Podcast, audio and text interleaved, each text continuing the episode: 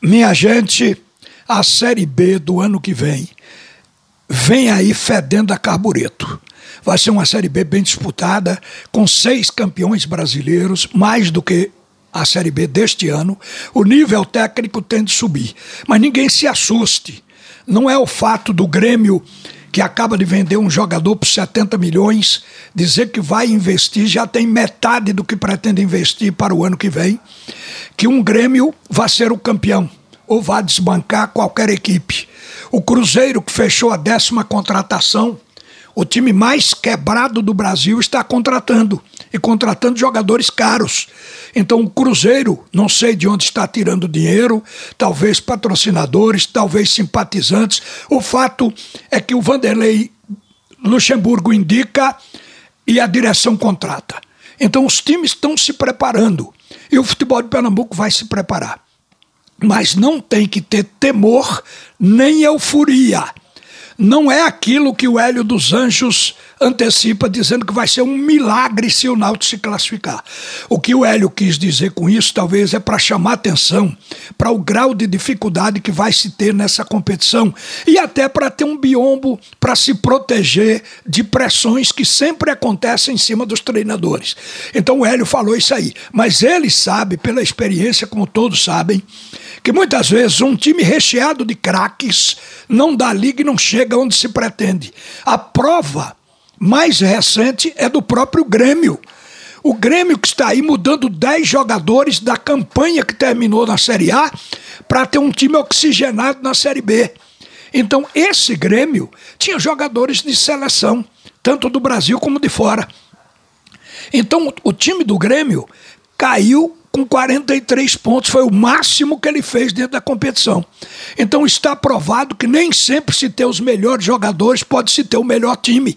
E justamente nessa brecha que entra o futebol de Pernambuco. O que é que precisa se fazer aqui com Náutico Esporte? Um pente fino, um cuidado nas contratações. Ou seja, todos precisam estar empenhados, o treinador, o executivo de futebol, a direção do clube, os analistas de desempenho, para trazer aquele jogador que esteja dentro dos recursos do clube, mas que tenha o máximo para dar dentro de campo no nível que se pretende.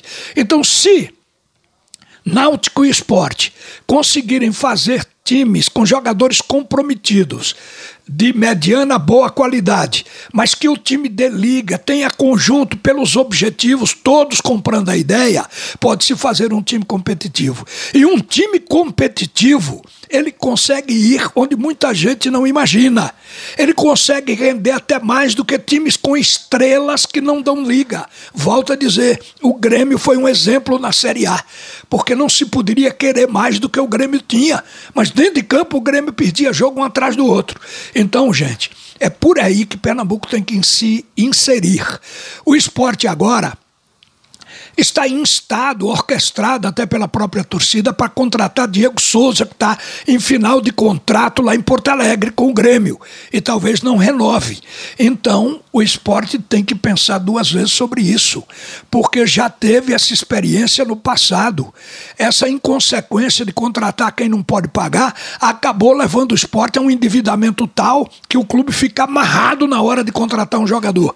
Então é preciso pensar: se Diego Souza tiver alguém que o patrocine, que pague o seu salário, uma empresa ou um apaixonado pelo esporte, é uma coisa.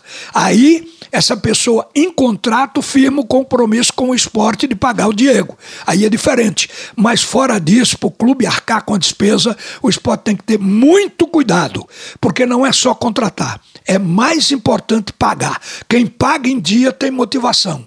Quem não paga tem ação na justiça. Então, a gente não pode repetir isso ano a ano. A gente tem que ter cuidado. Mas não vamos desistir de fazer uma boa Série B. Eu estou até feliz de ver que os clubes estão investindo para essa Série B de 2022. Porque competição só é boa quando se tem equipes competitivas, equipes boas disputando. O nível vai crescer. São seis campeões brasileiros que estão na Série B desse ano que vem. Então vai ser uma competição ao nível quase de Série A. Vai ser muito boa para todo mundo acompanhar. Agora, que Esporte Náutico façam presença com objetivo de conquista. Não é porque não se tem o dinheiro que os outros têm que não vai se almejar subir para a primeira divisão no ano que vem. Tem que trabalhar para estar no G4 e não é deixar para o final da competição, é tentar se inserir desde o começo, que é exatamente enquanto se encontram as equipes em arrumação. Era isso, gente, que eu queria deixar aqui. Uma boa tarde para todo mundo e a seguir o primeiro tempo do assunto é futebol com Alexandre Costa.